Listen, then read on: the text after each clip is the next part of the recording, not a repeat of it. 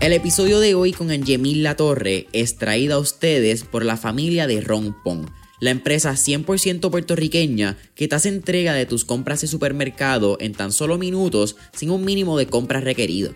Oye Corillo, en el mundo de negocio y el desarrollo personal, siempre hablamos de nuestro tiempo, que nuestro tiempo no solamente vale dinero, es bien importante saber cómo manejamos nuestro tiempo.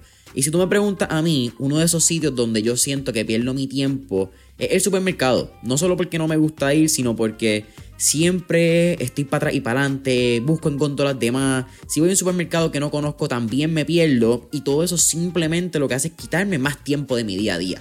Pero todo eso cambió cuando llegó Rompón a mi vida, porque ya no tengo que estar en el supermercado para hacer mi orden. Solamente saco mi celular, abro la aplicación de Rompón, veo las 13 categorías que tienen, que son como si fuese una góndola, ¿verdad? Individual, selecciono mis productos, añado mi método de pago y ¡boom! En menos de 60 minutos, Rompón ya tendrá mi compra en mi casa. Así que si todavía no has descargado la aplicación de Rompón, puedes hacerlo hoy entrando al App Store, al Google Play o entrando a romponpr.com. Y yo creo que el problema es eso mismo, que estamos dándole demasiada importancia al del tema de las edades y tenemos que enfocarnos más como marketing, lifestyle. O sea, es como que vamos a, a bajarle 10 a lo de la edad y vamos a trabajar más como lo de proyectos. O sea, ¿cuál es el fin común que todos tenemos? Seguimos hablando de esto de las generaciones, vamos a seguir chocando. Pero cuando yo de repente me pongo a hablar de prioridades, de eh, valores que tenemos, un, o sea, mm. como que cosas que nos unan más y que tenemos diferentes estilos de manejarlo, no tiene que ver con la edad. Yo conozco viejitos, o sea, gente que es más vieja que yo, de la edad tuya.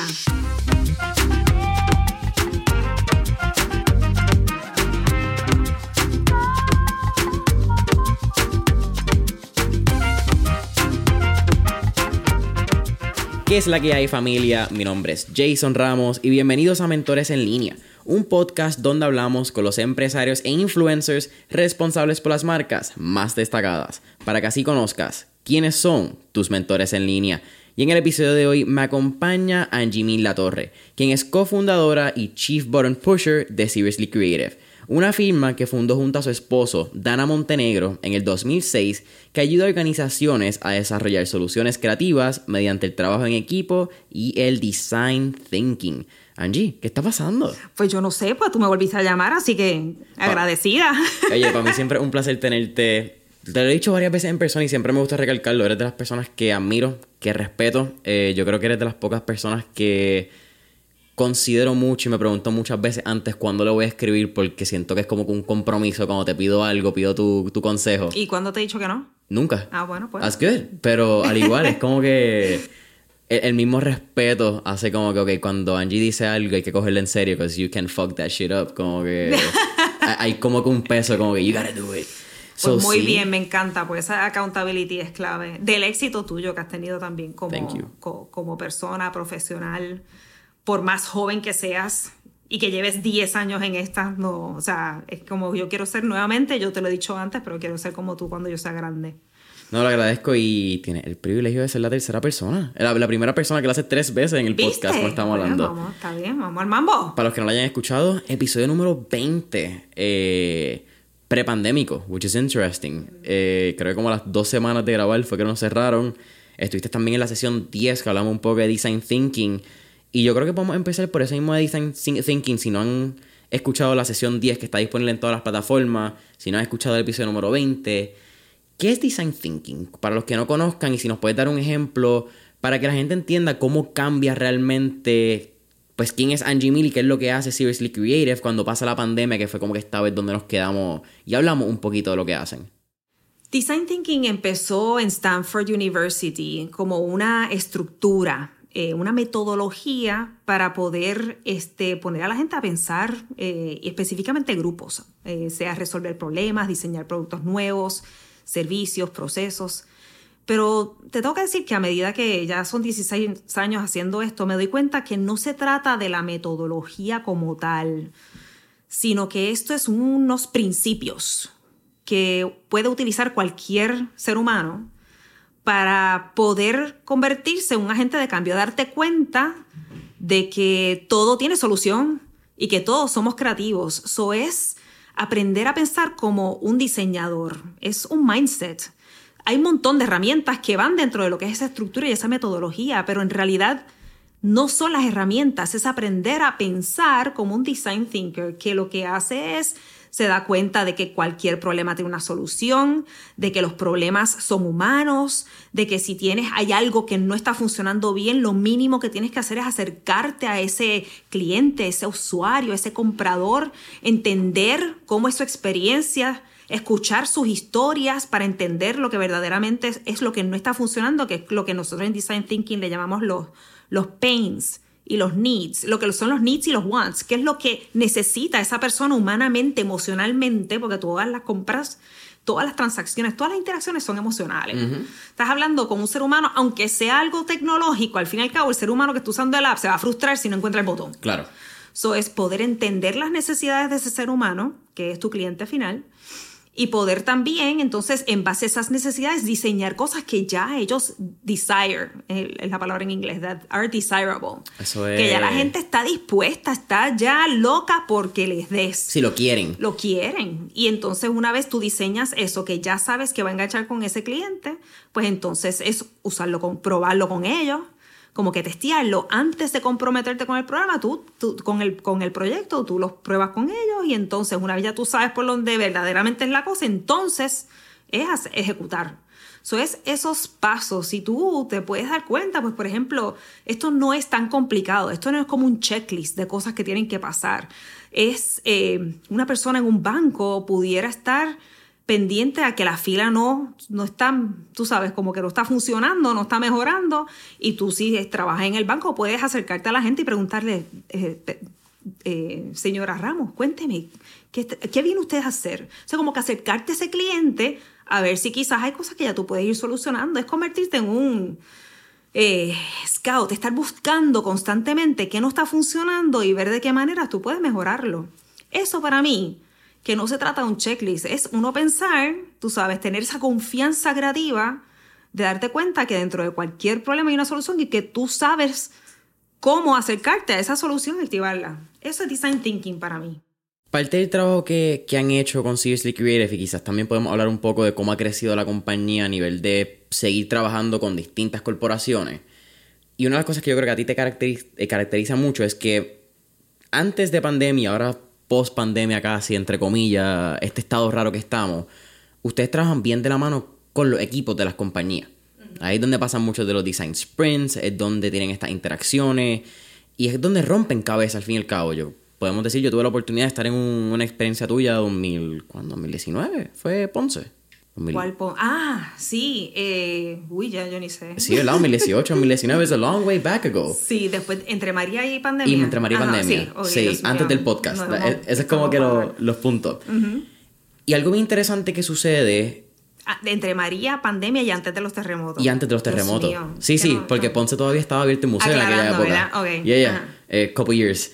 eh, hay unos choques bien interesantes entre las dinámicas, cómo funcionan los equipos. No todos los equipos son iguales. Y tú definitivamente has tenido una experiencia bastante larga, diría yo, bregando con la fuerza laboral. Y cómo la fuerza laboral interactúa entre ellos, las generaciones, que fue lo que hablamos antes del pre-podcast session. Pero la pandemia hace un antes y después de esto. Cuando llega la pandemia, sabiendo que tu trabajo involucraba normalmente estar físicamente y estar en estas oficinas, ¿Qué pasó por tu mente a nivel de Seriously Creative antes de entrar? fue horrible, de veras que yo creo que tuve como...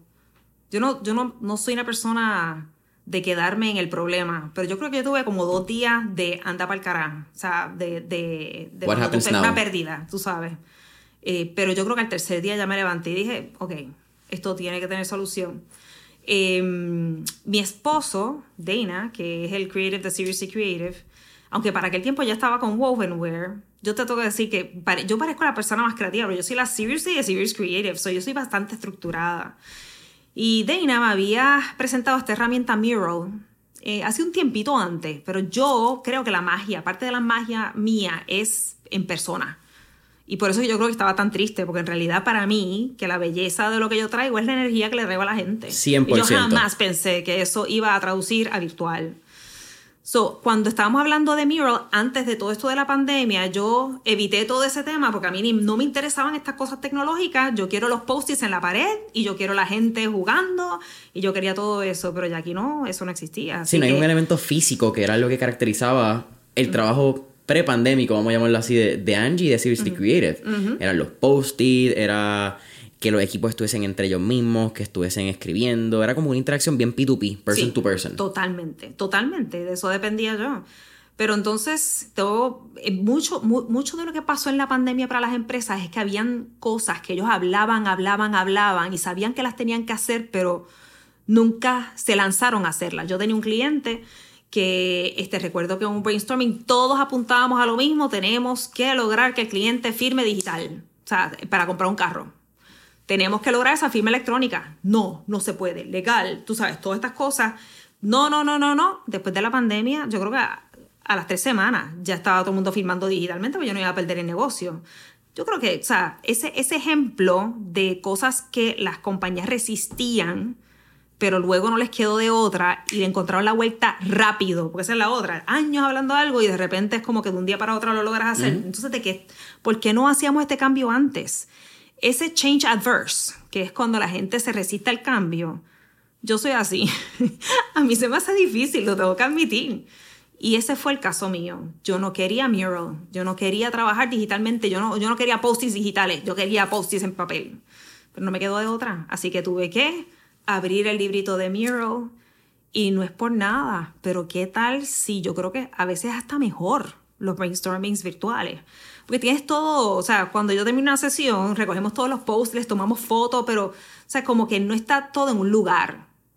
En Mural, que es esta herramienta, hay varias. Yo uso Mural, hay otra que se llama Miro. En Mural, tú puedes tener un brainstorming todo en una pantalla que es eterna y tú tienes desde el principio las, todas las conversaciones, todo recogido al punto de que tú puedes darle casi un export y te tira todo. O sea, que tú no, no hay que pasar post-its, ni tomar notas, ni nada. Es una belleza.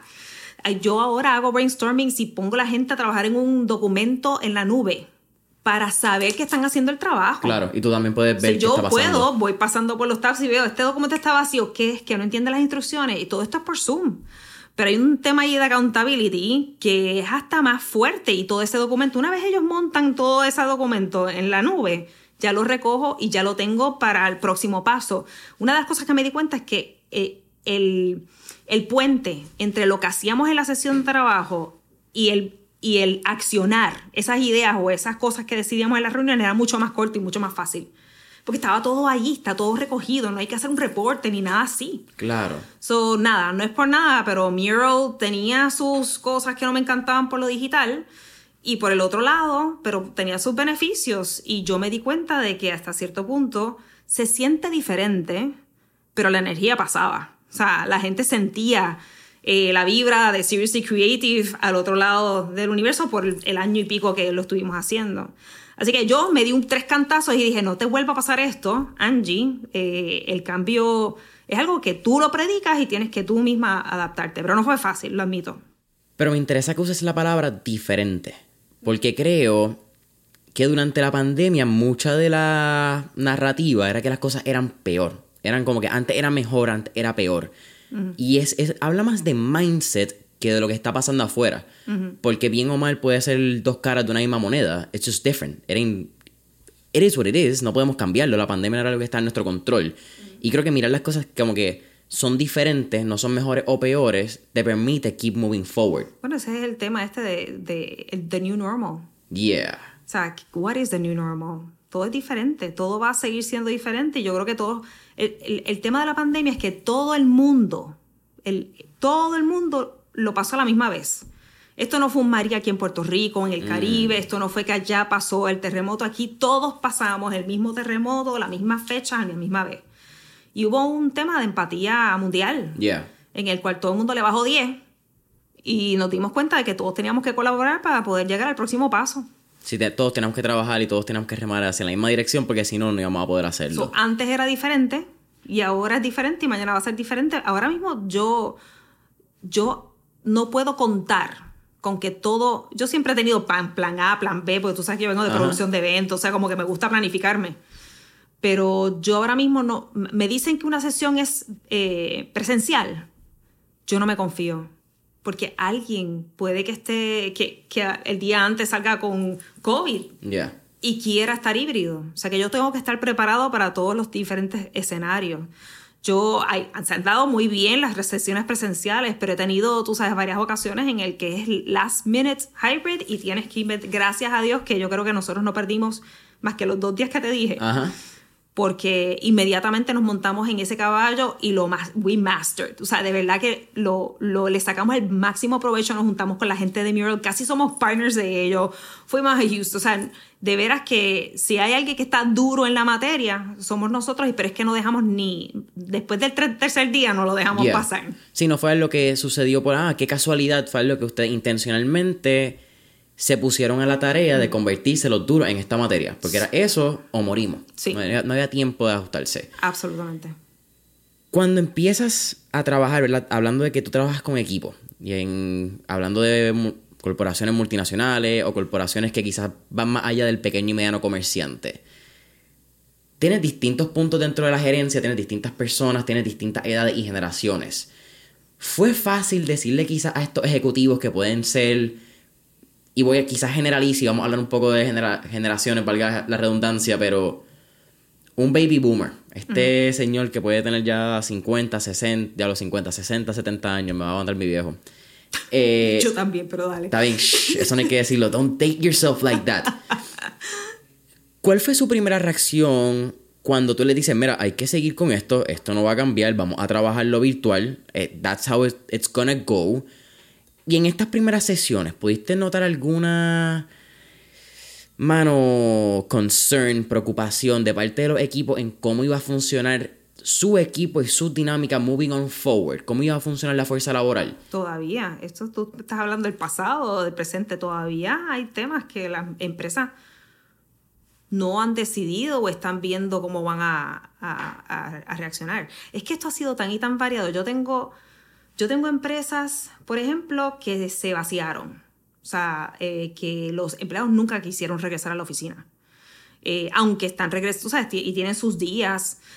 Tengo empleados que nunca han querido regresar, eh, empresas donde los empleados nunca han querido regresar. Tengo empresas que se están turnando los días.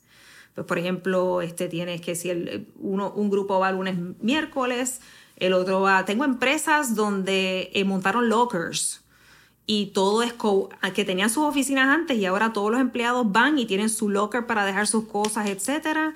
Tienen un parking que es todo una estructura completamente nueva y pues este, están on call para eh, a, veces tener reuniones, pero también, o sea, nuevamente te digo, es que nadie, todo, todo el mundo está como piloteando diferentes estrategias. Eh, tengo, eh, tengo empresas que, por ejemplo, los vuelves allá, o sea, este, tenemos una reunión mañana y dice, bueno, ya no puede ser porque este, tuvimos unos casos, así que no podemos ir a la oficina, tenemos que cambiarlo a, virtual.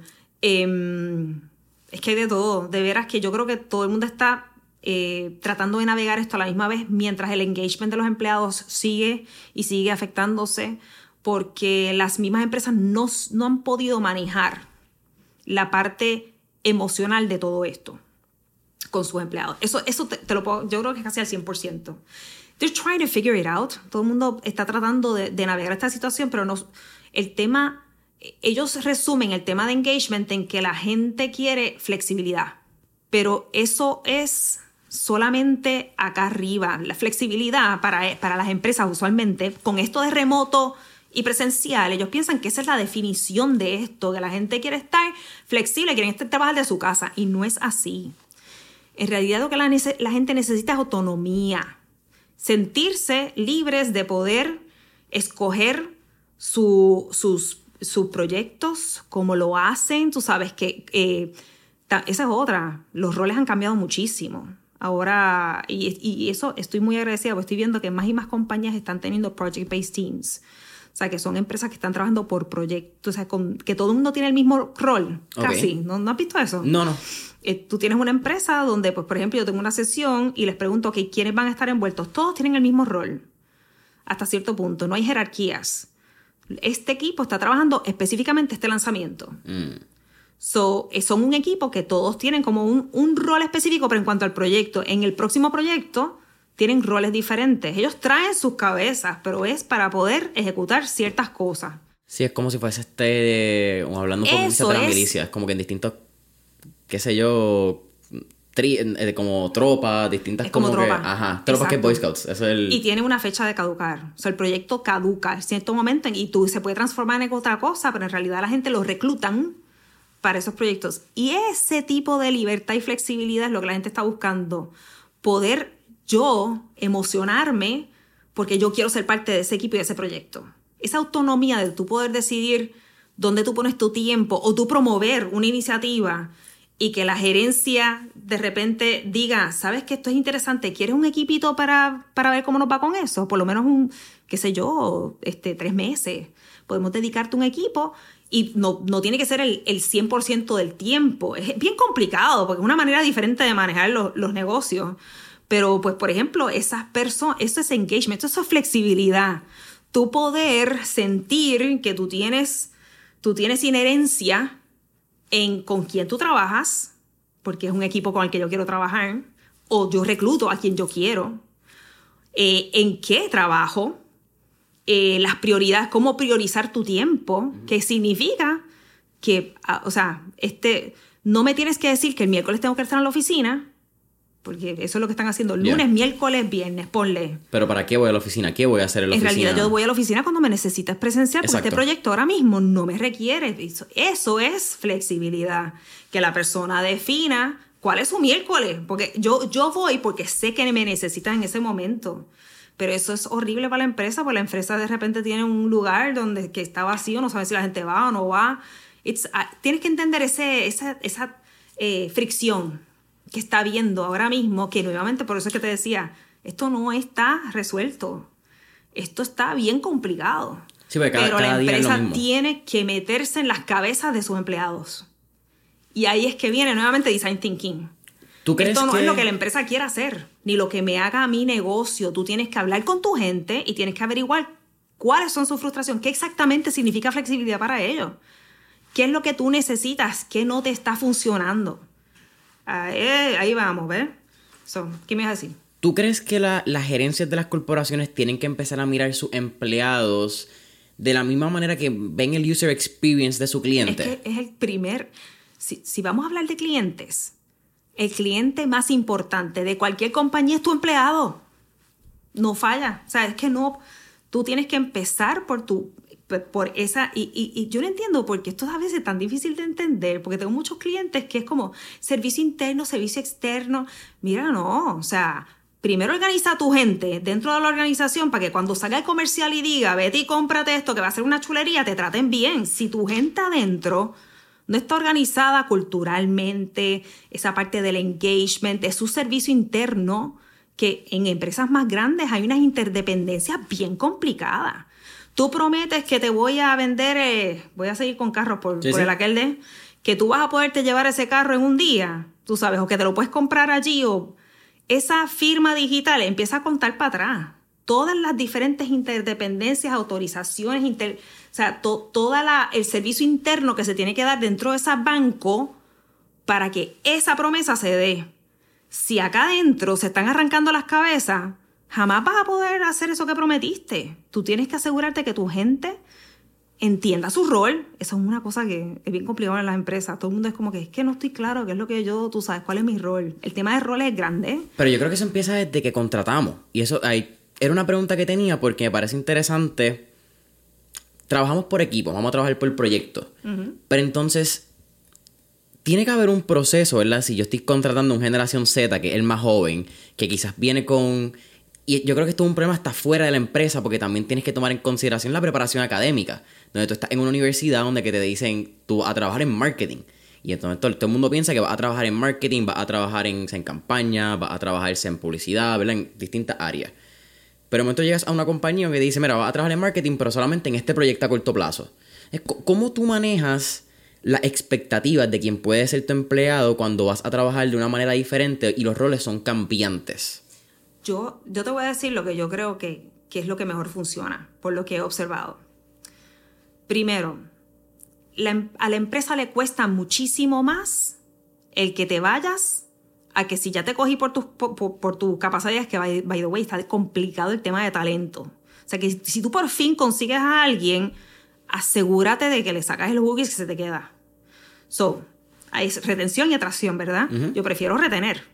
So, si ya te tengo, mi sugerencia y lo que he visto funcionar es no poner a la gente a trabajar inmediatamente un proceso de onboarding, lo que estoy viendo como case studies de casos de éxito, es que entran a la persona e invierten el tiempo en que esa persona verdaderamente entienda la empresa. Quiere decir, he visto, dos de los que mejor he visto tienen academias internas. Mm. Pierde tiempo la empresa porque yo te quiero poner ya en la línea a trabajar. Usualmente la gente está pagando fuegos. Claro. Pero me sale o sea, me sale más caro porque te estoy sacando línea, pero a la misma vez cuando la gente se integre, ya hay menos, menos, menos errores, menos troubleshooting, menos molestar a alguien con preguntas si me dedico el tiempo a que esa persona entienda. So, está el tema de, de, de las academias, que está muy de moda, y está el otro tema que es el de antes de ponerte a trabajar, déjame pasarte por un ciclo completo por toda la empresa. O sea, ¿por qué está bien? Pues sí, tú puedes ser un duro en marketing y tú, esa es tu línea donde vas a terminar. Pero yo necesito saber cómo es que funciona contabilidad, porque son los que pagan lo que yo estoy acá. O sea, entender, tener esa experiencia circulando por las diferentes, ese shadowing. Eso funciona también súper bien, porque las personas también ya tienen un, un, grado de empatía cuando van a terminar y entienden las interdependencias. La gran mayoría del tiempo, de lo que yo estoy tratando de resolver es que la gente no entiende el rol del otro y por qué me sigue pidiendo y pidiendo y pidiendo y yo porque yo nunca he estado allí. Claro. So, yo tengo ejercicios de, en este tema de design thinking que a veces yo siento, te voy a decir un ejemplo, en manufactura, una planta, los líderes, by the way, todos los líderes de los departamentos son unos duros, se supone que ellos son los que están liderando a toda su gente y se supone que ellos entiendan todo lo que está pasando yo los siento obligados a, entrevistarse. Hola, como si no se conocieran. Hola, Juan. Eh, mi nombre, o sea, como si fuera una entrevista. Cuéntame sobre ti. ¿Cuántos años tienes? ¿Tus hijos? Empiezan suavecito. Pero después, di, cuéntame de un día normal en tu trabajo. Y tú les tienes que ver las caras de ellos. ¡Wow! Yo no sabía que eso era así y cómo tú, cómo, cómo tú resuelves eso. De repente te interesas en el trabajo del otro, pero es porque el tema, ese day to day, tú no lo entiendes, aunque están al lado, la oficina al lado, tú no lo entiendes. Este no tenemos esas conversaciones intencionadas, que nuevamente es lo que te estaba comentando, es acércate a la persona. Design thinking parece esta cosa bien. No, no, el principio es, tú tienes un cliente, en este caso un cliente interno. Si yo no entiendo lo que tú, ¿para qué tú necesitas la chapita mía? A tiempo, pues no voy a respetar ese, e, e, ese deadline. So, déjame sentarme y con un juego, que es lo que yo hago, ponerlos a ellos a hablar de esto. Y entonces, ojo, la chapita significa eso. ¿Y por qué eso es importante para ustedes? ¿Y cómo es que, cuéntame de veces que nosotros le hemos hecho bien? Cuéntame de veces donde no ha funcionado y por qué. Entender cuál. Y juntos entonces, pero tienes que acercar a la persona. Claro. Juntos poder diseñar soluciones para mejorar ese servicio interno. El primer cliente es tu compañero. La chapa nunca va a salir a tiempo cuando la prometiste si ustedes no se organizan primero. El cliente de externo, bello. Pero si adentro no lo tengo resuelto, en realidad va a haber un desfase. Siempre va a haber un desfase. Sí, porque uno puede prometerle una fecha, pero si adentro no están todos los eslabones o los, los puntos están en esta cadena que estén alineados, pues algo va a suceder. Es tan sencillo como si tú tienes una campaña que dice, tú sabes, esto, y llega, entonces tú ves el comercial y, te recibe la gente casi bailando y es una belleza y todo el mundo está feliz. Pues esa es la promesa que tú hiciste en el comercial, pues yo voy a ir a buscar ese servicio y cuando me recibes tienes esta cara de... de o, me, o lo que dices es tampoco, ah, porque yo no sé, yo no, yo no sé de eso. Tú hiciste todo un comercial y pagaste todos esos chavos para que cuando la persona llegue tú no sabes ni la oferta que te están pidiendo. ¿Me sigue? Yeah. O sea, internamente la gente tiene que comunicarse, ser equipo, entender sus roles y qué es lo que cada cual va eh, dentro de esa promesa de aquello que tú ofreciste allá afuera. Interno y externo es lo mismo, es el mismo loop. Pero yo, para mí el corazón siempre es el empleado. Hablando de, las dinámicas que tienes dentro de, ¿verdad? Cuando vas a una compañía de carro. Y particularmente en el pre-podcast session. Fue los carros, carros. Sí, no, no, nos quedamos entre carros, hablaste de manufactura, estamos como que... Pero el ejemplo creo que es bastante básico porque entendemos como que los, los componentes de un dealer son bastante hablados. Esperaría que la mayoría de nosotros hemos ido a un dealer, por lo menos aunque no sea comprarlo, acompañarlo. Eh, creo que también está el estigma del vendedor de carros. Como que es like a pretty common thing de... Los anuncios de carros también siempre están de los dealers. Es como que algo bastante común. Pero ahorita estamos hablando en el pre-podcast session y hablaste del ejemplo de lo que es en una mesa donde tienen estas tarjetas y a veces utilizan un vocabulario que no es normal en, dentro de la fuerza de la del día a día porque quieren romper esta dinámica, quieren romper el hielo, quieren que sea más jocoso, quieren que sea diferente, ¿verdad? Porque it's not better or worse. Pero hay veces que tienen diferentes choques generacionales en una mesa donde quizás eso que estás diciendo para alguien puede ser una falta de respeto o para alguien es como, ¿por qué tú lo haces? y empezamos a ver choques de dinámica entre los equipos. Más que nada por. Yo creo que porque no nos gusta entendernos. Cuando hablamos de generaciones, siempre es como que hay un ego de que porque yo tengo mi edad o yo soy mayor, pues yo tengo la razón. Y entonces viene el más joven y es como que no, tú estás mal, yo tengo la razón. Y son como unos choques bastante básicos, pero que pueden romper equipos. Y a veces pueden hacerlo. Yo he tenido la experiencia de estar en oficinas donde no se hablan dos eh, divisiones que deberían estar en contacto, que tienen que ver con cliente y con eh, customer satisfaction, por llamarlo de esa manera, y no la hay, porque hay una generación que un boomer, hay un millennial y chocan. ¿Cómo ha sido esa experiencia en lo que has visto dentro de pandemia? Porque yo creo que con pandemia, como estaba hablando, ha habido un entre las, las, cantidades de empleados que se van, entre una nueva generación entrando, entre los mismos baby boomers tratando de adaptarse a estos cambios tecnológicos que quizás no estaban tan propensos a hacerlo antes de pandemia. ¿Cómo ha sido eh, eh, bregar con esas generaciones dentro de una fuerza laboral? ¿Cómo han sido los choques? ¿Lo has identificado? ¿Has visto preocupaciones internas? ¿Has visto que hay un... No, un, es un churn la palabra, ¿verdad? Como que el, turnover rate de empleados. ¿Has visto que ha sido bastante grande por generación Z porque hay una, unos discomforts generacionales dentro de compañía? ¿Cómo las generaciones han impactado esta fuerza laboral en los últimos años? Teatro, voy por parte. Zumba. Este, y no, no tengo estadísticas ni nada, te voy a dar por observación y porque trabajamos con cientos y cientos de personas. y es lo lindo, por este, experiencia. semanal. La, eh, estadística te puede decir, las estadísticas son números lindos, pero si no lo Yo te voy a decir la, vida real. Eh, en el primer tema que es el de los baby boomers y el tema este de, eh, de la, la adaptabilidad que tuvieron quizás con trabajar remoto, etcétera, creo que a nivel tecnológico se les hizo más complicado que el resto de las generaciones eh, pero eso es más que entendible. Pero creo que se ajustaron, o sea, de lo más bien, eh, yo, por lo menos las sesiones con las que yo trabajé, te tengo que decir, que a todas estas alturas, yo tengo, yo tengo grupos con los que yo estoy interactuando que nunca han tenido una sesión virtual con nosotros y nos han dado cuenta que, que trabajar remoto no es una llamada video sino que se puede tener un board, o sea, como si fuera una mesa de trabajo con los post-its y todo, ello, eh, todo eso, o conversar y trabajar en un documento juntos. Una cosa es uno estar en un lugar y verte en una videoconferencia y la otra es trabajar y la gente ha como que la parte de, del disengagement con lo tecnológico, con el trabajo, con, con verse remoto, es porque no están trabajando remoto, se están viendo, pero no están colaborando, no están trabajando y entonces es como Interesting point. O sea, la gente puede tener la cámara apagada y no están ni, ni allí. O sea, so, ¿de qué estamos hablando? Y está en la reunión. Y está en la reunión. So, cuando nosotros les introducimos este, herramientas como Mural, los ojitos se les, de, de, repente es como que, wow, qué divertido. Piensan que están jugando, pero es porque no han maximizado esas herramientas. Así que yo creo que todo el mundo tiene que ponerse al día con que si vamos a trabajar, seguir trabajando híbrido, etcétera, esto es, no es una videollamada, es trabajar en equipo online, ¿ok? So, y hay un montón de maneras de hacerlo. Esa es la número uno. Eh, la número dos, que era el tema este generacional en las empresas, yo no creo, no estoy segura que eso eh, se convierte en un más un problema con la pandemia, honestly. Para mí que si hay algo, es que quizás los boomers o los Gen Xs como yo, what have you, eh, se se dieron cuenta de muchas de las, de, de las chulerías que los millennials se la pasaban y los Gen se la pasaban hablando y nosotros no sentíamos que era una prioridad. Como yo, pues por ejemplo, yo soy una, yo, yo soy una super mamá, me encantan mis hijos, tú sabes, pero yo no, no entendía que yo podía trabajar en mi casa. Para mí eso fue un choque. Para mí eso era irresponsable. Como yo querer trabajar de mi casa para, para mí, era, yo, yo soy bien nerda y estofona, pues yo dejo a mis hijos en el cuido y yo voy a trabajar.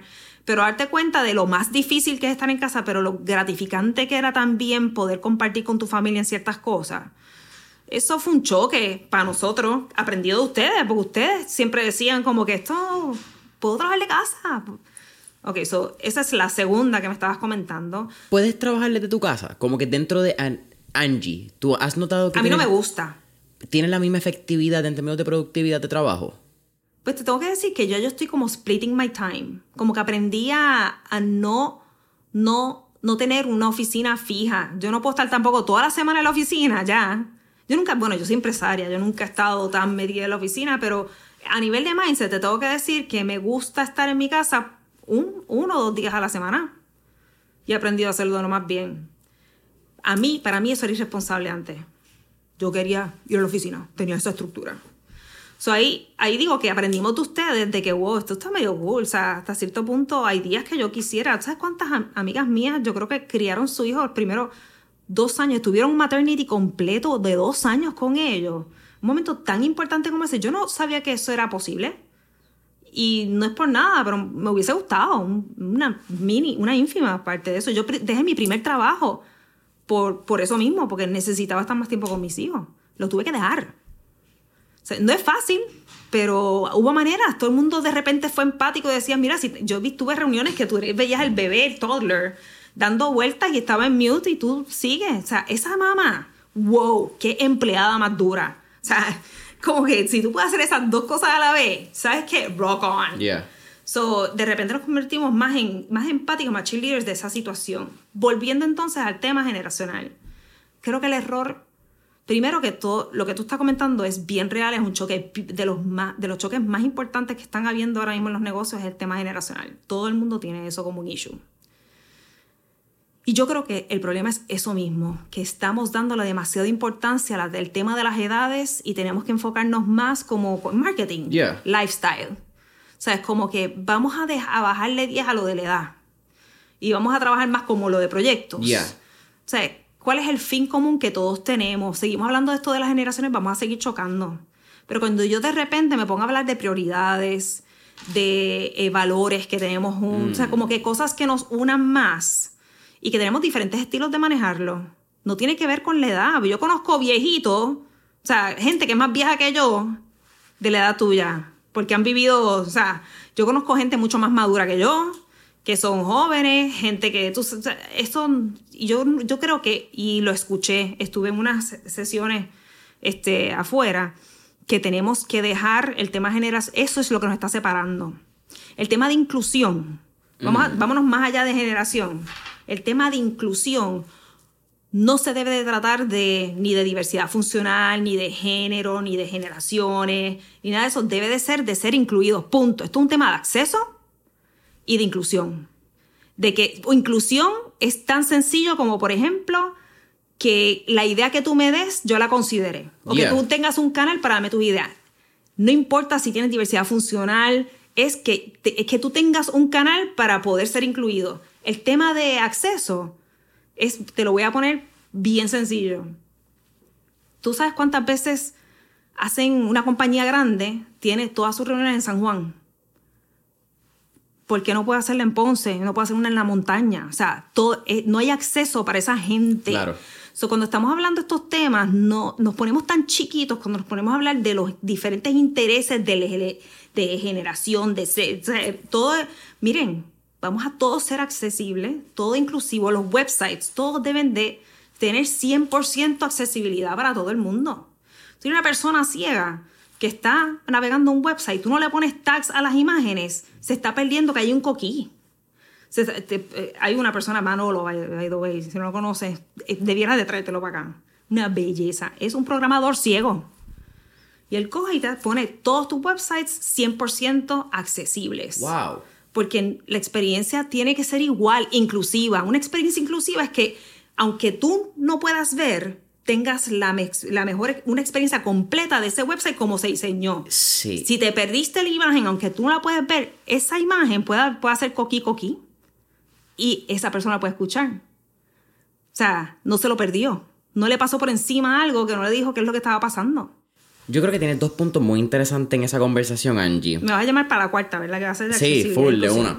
No, pero hay un tema muy interesante, a eso vamos, a inclusión, porque yo toco el tema bien poco en el podcast, porque me he dado cuenta que cuando uno empieza a hablar de inclusión, es hasta más difícil porque cada cual tiene como que este hyper niche y cada cual quiere que solamente su inclusión sea única, y entonces que su inclusión es la única que vale. Y entonces es un tema donde cada vez nos estamos separando más cuando el fucking punto de inclusión es que si somos verdaderamente inclusivos, esta conversación de si tú eres hombre o si mujer, si tú eres LGBTQ o dentro de la comunidad lo que tú seas, si tú quieres ser gato y yo quiero ser perro, pues si somos inclusivos no importa, porque tú eres un humano y yo soy un humano y ambos nos tratamos y, es, equal. Esta conversación de de que seamos iguales y no hayan estos extremos que siempre hay en las conversaciones, sea dentro de bueno, del machismo, exactamente. clarísimo, o sea, yo yo yo soy bien pro woman porque sé que eso es una necesidad de nosotros apoyarnos, pero yo no puedo decir primero que no estoy, estoy empezando a, repensar el tema de los comités y los ERGs estos que están muy de moda. ERGs. ERGs, no, no, recuerdo las siglas, pero es, son estos pequeños grupos que se dan dentro de las organizaciones que son por intereses y para que, pues, por ejemplo, no quiero decir cliente, pero por una farmacéutica grande, para que todo el mundo se siente incluido, hacen un, un subcomité para Women Leadership, un mm. subcomité para diversidad funcional. Empiezas con los hyper niches y, pues, por ejemplo, CD1 en España de, mi, de, de una compañera mía, que en el comité de Women Leadership no dejaban entrar varones. Why? pues porque es de Women Leadership, pero ¿por qué no? O sea, em, empezamos a dar codo en nuestras pues, entra a la reunión, entérate de las cosas y mira a ver cómo nos puedes ayudar a nosotros seguir. Primero que no estoy con lo de los comités, ya no estoy tan de acuerdo con los, los comités porque it defeats the, the purpose. Yeah. Pero en ese caso, como, o sea, dentro del comité tampoco puede entrar un varón. Mira, no, o sea, no me diga. ¿Cómo crees que las compañías deberían empezar entonces a abarcar este tema de inclusión y este tema de escuchar a su empleado? También entendiendo que pueden haber un choque bien grande, ¿verdad? Si uno lo habla públicamente. Yo creo que, estamos deben, en una época tan difícil. deben de partir de unos valores mm. y de crear un espacio donde esté clarísimo para todo el mundo el respeto, la inclusión, o sea, hablar abiertamente, concretamente de esos valores y que eso sea parte de la cultura de la organización. Si tú tienes eso claro y tú reclutas la gente correcta, o sea, si tú reclutas la gente pasándolo por unos valores, si tú esto no de esto, pues mira, no debes de estar aquí adentro porque así es que nosotros nos comportamos aquí. Una cultura es, eh, eh, por definición, en una empresa, es que haya unas no quiero decir reglas, pero que haya unas guías claras de lo, cómo nos comportamos entre sí, de cómo yo trabajo contigo. Es tan básico como eso, de yo estar clara de cómo es que yo trabajo efectivamente contigo. Respeto, inclusión, innovación, creatividad, las cosas que valoramos, etcétera. Y que queremos, y debe de todo el mundo estar en ese barco, todo el mundo debe estar montado ahí. Si hay alguien que no está montado ahí, no debe estar. Si tú tienes eso claro, entonces tú tienes un espacio de apertura en el cual, si respeto estaba allí, tú vas el grupo se va a poder dar cuenta cuando alguien está brincando donde no era. Y ahí entonces empezamos a velar por, por cada cual. Pero esas cosas no están claras. Muchas compañías tienen valores en unos postercitos ahí que parece como los de Teamworks, esos bien tacky. Y eso es, o sea, le pasas por el lado. Es más, yo he tenido compañías en los que les preguntas cuáles son los, los valores de la compañía y cogen el, estoy enseñando el name tag para que esto es ser inclusivo, lo que estoy haciendo ahora mismo. Si hay alguien que está escuchando pero no está viendo, explicar qué es lo que estoy enseñando. O sea, es que te digo, es básico. So, estoy enseñando un name tag que tengo colgado en el, en el cuello y pues usualmente en la parte de atrás están los valores de la empresa y yo los veo que ellos cogen, levantan esto y lo empiezan a leer porque no se lo saben. Pues entonces no, no, no significan nada para ellos. Yo creo que los valores son una herramienta grandísima para que la empresa empiece a tighten the ship. O sea, empezar a, que si tú verdaderamente quieres poner orden en la casa y que todo el mundo sea happy, oye, una compañía como Zoom, si la felicidad de ellos y los clientes es lo más importante, esa es la guía más... That's it. Si todo es felicidad, yo no quiero aquí, aquí, que nadie se sienta triste porque no se siente incluido. O sea, es que tú tienes esa excusa. Eso, con un valor nada más de happiness, tú transformas una cultura completa. Si yo soy una compañía que lleva 30 años y me di cuenta que mis valores no están necesariamente alineados con lo que somos hoy, porque estaban alineados con lo que éramos hace 30 años. Supone que los cambien.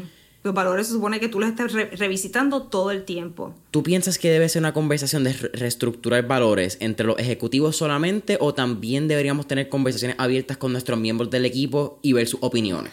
Uf, yo los mejores proyectos que he tenido de rediseñar los valores de la empresa o de lograr que la gente los entienda y los, los, eh, los, comportamientos los lleve, exactamente es un proceso inclusivo de todo el mundo. O sea, pues por ejemplo, pone que tú tenías unos valores que ya estaban, tú como empresa, honestamente, lo primero que debes de hacer es verificarlos bien.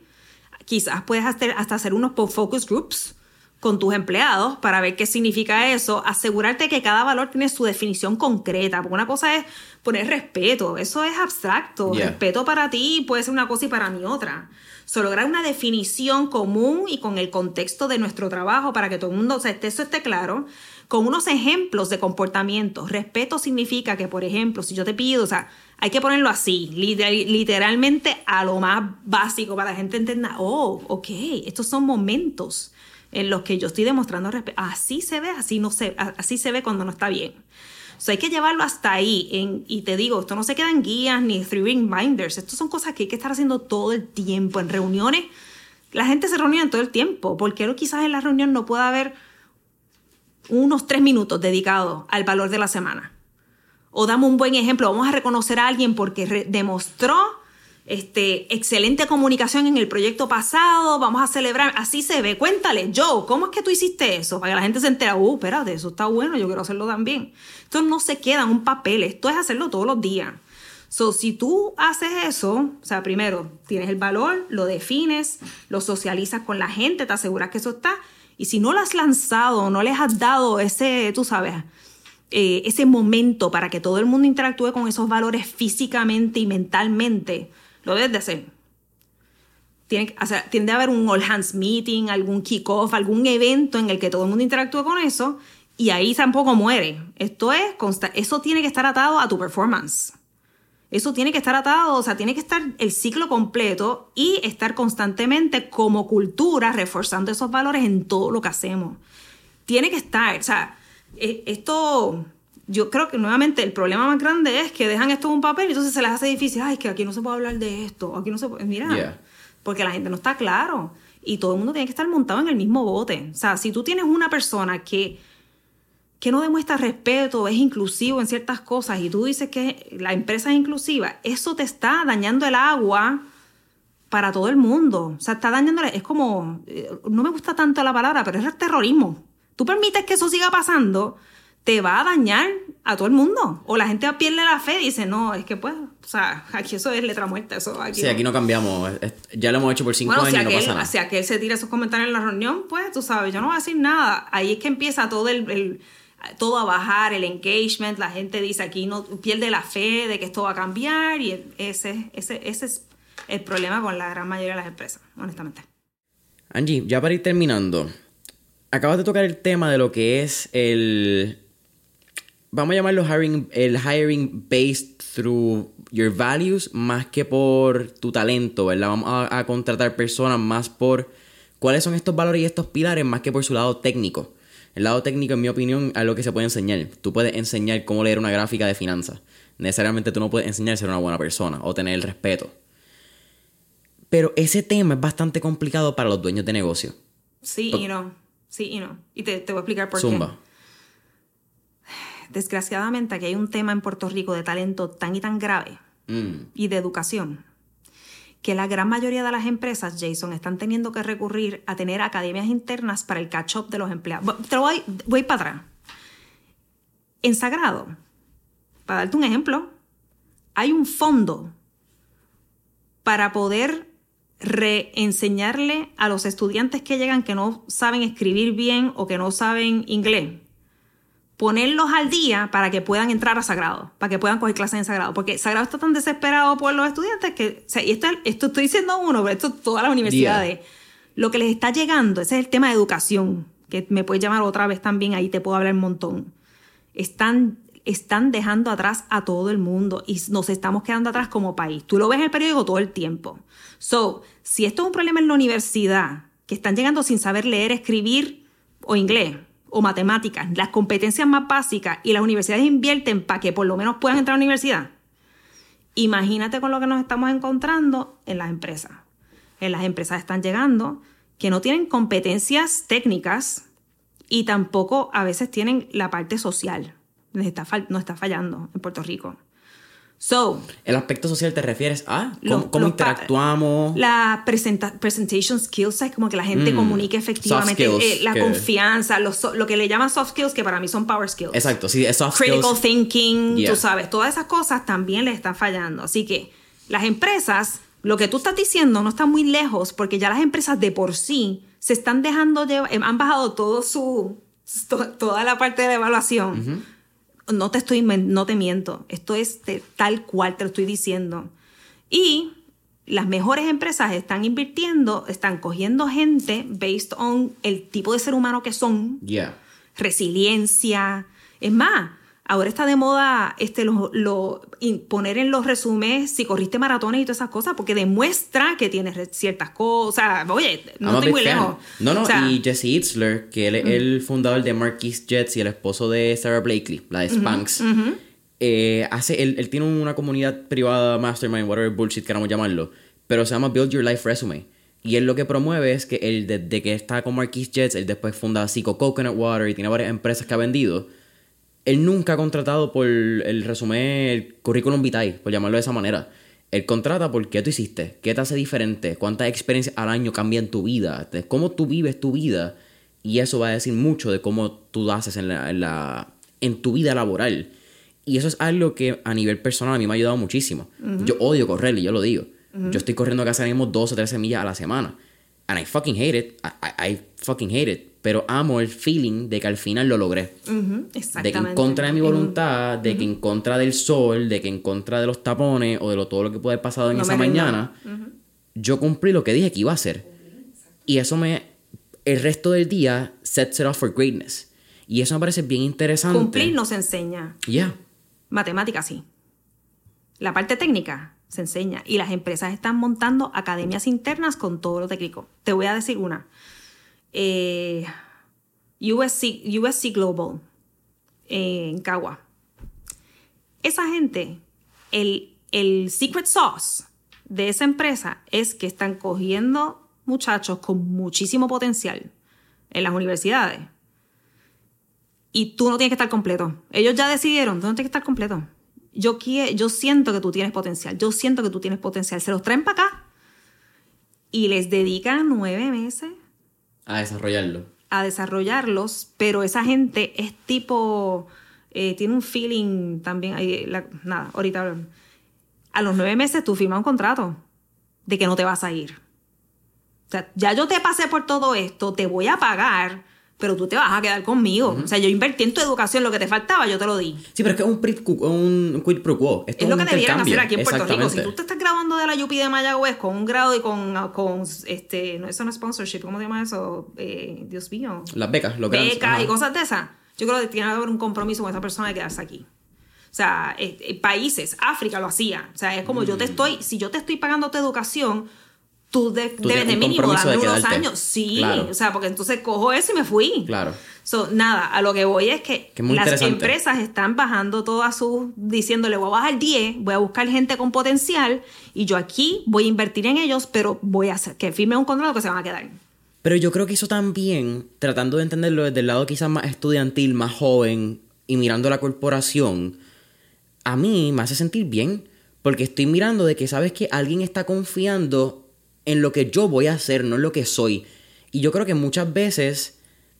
Eso me encanta. Sí, es que si, si, miras también, a, pienso yo, a nivel de relaciones amorosas, eso es un issue siempre que tenemos cuando nos comprometemos, porque siempre estamos mirando la mejor versión de lo que queremos que la persona sea. Y normalmente nosotros no somos quienes de invertir en ese desarrollo, como que no quiero decir que tú te debes invertir en una relación amorosa, ¿verdad? Pero ponerle tu parte para que eso pueda suceder, muchas veces ni lo pensamos. Y cuando vamos a hablar de una corporación, yo creo que en mi generación nosotros no visualizamos que una compañía invierta en nosotros si nosotros estamos ready. Yo creo que como jóvenes estamos en esta lucha de que no estoy ready, como que me falta, como que there's always an uncertain thing dentro de como que no soy lo suficiente para. Porque alguien tiene más experiencia, porque lleva más años. Y que venga una compañía y te diga, ¿sabes qué? Fuck it. Yo apuesto a ti y yo pago doble. A mí eso me hace sentir bien. Y, yo pienso que hay una retribución, una, un... Like a payback que no es, en este caso es contractual, ¿verdad? Es otro tema, pero en mí, en Jason, si una compañía invierte nueve meses y me educa y me da experiencias de vida y me da retiro o whatever con equipo y hay cosas nuevas, yo siento una responsabilidad, entre comillas, de retribuirle eso a la corporación porque la corporación me hizo crecer a mí. Entonces yo pienso que ya hay un bond más emocional que simplemente esta responsabilidad de Tú me pagas, yo te trabajo, lunes a viernes nos fuimos por carajo. Y es flexibilidad, a cierto punto. Yo no estoy pretendiendo, yo no estoy pretendiendo que tú te lo sepas todo del principio, o sea, eso es, es que yo tengo clientes que el problema más grande es que la gente entra y se les va y es más, ni se, ni se despiden, les dejan el, el uniforme. Esto pasa mucho en supermercados y cosas así. O sea, no porque, porque los están tirando ahí con los sharks, y invéntatelas como pueda y entonces cuando cometen un error saco el látigo. Se les van y pierden chavos y chavos y chavos y ahora no hay ni gente que llegue. O sea, ahora el problema no es, no es ni que se vayan, es que no llegan. Ya. Yo también pienso esto otro tema, porque este sí podemos seguir hablándolo un montón. Y yo pienso que la pandemia ha creado este estilo de Fugazi, Fugazi, de que todo el mundo quiere emprender y que todo el mundo piensa que emprender digitalmente es algo que todo el mundo puede hacer y que es fácil. Y yo tampoco soy quien para decir que no lo hagan. Pero hay una realidad. De 10 empresas que van a salir, muy probablemente 8 o 9 no funcionen. Y yo creo que también estamos en un punto donde la normativa de ser empresario y de ser tu propio jefe ha llegado a un punto donde pues crea un issue, claro, en la fuerza laboral, porque todo el mundo se te está yendo para emprender porque crean una boutique o crean cualquier mierda online. Pero how sustainable is that a largo plazo? ay, esto es complicado. Yo, honestamente, antes de emprender, lo primero que hice fue una evaluación si yo sería buena para emprender, porque esto no es para todo el mundo. O sea, Emocionalmente casi nadie lo aguanta, hasta los mismos que son buenos emprendiendo. No, para nada. Y yo, y yo te diría que quizás si lo hubiese hecho del principio no lo hubiese entendido. Es como lo que estábamos hablando ahorita que tú dijiste, pues yo me yo nací en una recesión, o sea, yo pero yo no recuerdo estas otras cosas que tú recuerdas, o sea, hay generaciones que les falta este eh, contexto mm. de lo que pasó antes. En este caso, si, tú, si, lo que tú, eh, tu primera experiencia fue emprender, posiblemente tú no tienes el contexto de lo que es ser empleado. Para mí es más fácil admirar cuál de las dos es que verdaderamente es mejor para mí porque yo fui ambos. Yo tuve una vida en la que fui empleado y me di cuenta, esto no es para mí. Y pude hacer ese assessment con flying colors. Yo no sé si posiblemente una persona que nunca ha sido empleado pudiera hacer esa evaluación con el mismo rigor y los mismos resultados este, concretos que le debe saber, ok, mira, sí, tú, yo creo que tú puedes. Creo que, quizás hay un desfase, como que se está haciendo el primer, oye, y yo soy la primera, que de, las primeras, no de las, no de las primeras, pero cuando empezó el boom este de, empresarismo, de que queríamos promover que la gente montara sus propios negocios, yo estaba ahí diciendo, vamos, vamos, vamos, start a weekend, vamos a hacerlo. Pero ahora mirando para atrás, oye, y gracias a Dios, mira dónde estamos. O sea, de veras que ha sido una, aventura bella, bella, y los resultados se han visto. Pero, pero me estoy dando cuenta de ese gap. Esto no, emprender, quizás no debe ser la primera experiencia. Mm. O no debe ser la única, no sé. Como que te falta la otra parte de la ecuación. De entender el lado. Oye, by the way, yo no recomiendo ser empleado. a mí no me gustó. Pero no me gustó, ya lo viví. Claro este, no sé, el otro día tuve una conversación parecida, estábamos llegando al mismo sitio, día tres que, o sea, hay veces, ahí tengo una amiga que se, que, se acaba de rajar de ser empresaria. Creo que sé de quién habla. Y no, y está cool, está súper cool. Es más, o sea, cuánta, yo quiero una sabática, lo que estamos hablando, vámonos de sabática. O sea, eh, ahí... Tampoco ser buen empresario significa que vas a todas y todas y todas y todas sin tener este sin, sin tener sin tener contexto de lo que es tu felicidad y que todo no tiene una lucha o sea emprender no tiene que ser toda una lucha es como vivir en Puerto Rico, o sea, que esto es un extreme sport. Llega un momento que te puedes saltar y te puedes ir. Oye, con todo el, respeto, yo quiero que todo el mundo se quede. Pero, mano, esto no es para todo el mundo tampoco. y respeto el que se va. O sea, y, y, si tienes temas de salud y eso, si aquí no es... Ve, o sea, oye, vamos... Y yo me voy a quedar aquí, voy a seguir tratando de cambiar este universo y que de la mente transformar, transformar a Puerto Rico para que regrese. Pero esto no es para todo el mundo tampoco. Yo, yo encuentro la felicidad aquí. Yo, yo, encuentro mis momentos en los que me da ese break emocional para poder seguir bregando con todos mis, tú sabes, con todos mis rolletes. Pero si, no, si eso no existiera para una persona, ¿por qué? ¿Para qué? O sea, if you don't have your, o sea, si no te, en ningún momento te da ese pursuit of happiness moment. Uh, buena película. ¿Para qué? Angie, para mí siempre un absoluto placer tenerte en Mentores en línea. Eh, Cuéntanos, ¿dónde te pueden conseguir si están interesados en contactar a Angemili, saber de Seriously Creative, eh, cualquier promoción que tenga en el camino? Pues nuestro website es eh, seriouslycreative.com, nos encuentran en LinkedIn, en Facebook, Insta, todo, todo lo usual. Y si eh, te interesan eh, información sobre nosotros, puedes escribir un email a hello at seriouslycreative.com o llamar al 787-283-6077. Estamos en Santurce, en la parada 18, en el piloto que está justo frente a Metro. Chao Sofía y a piloto. Que by the way, yo creo que aunque esto sale en una semana, eh, acaban de ser aceptados en el. Ah, something de Executive Luxury Coworking Spaces. Es como un grupo de creo que son 50 países, sobre 70 coworking spaces. Estaban bregando con eso. Qué bueno. Sí, sí. Qué bueno saberlo. Felicidades, Sof. So, familia Mentores en línea, saben que nos pueden conseguir en Instagram y Facebook como Mentores en línea. Cinco estrellitas, tu comentario, tu review en YouTube, Apple Podcasts, Spotify y hasta la próxima.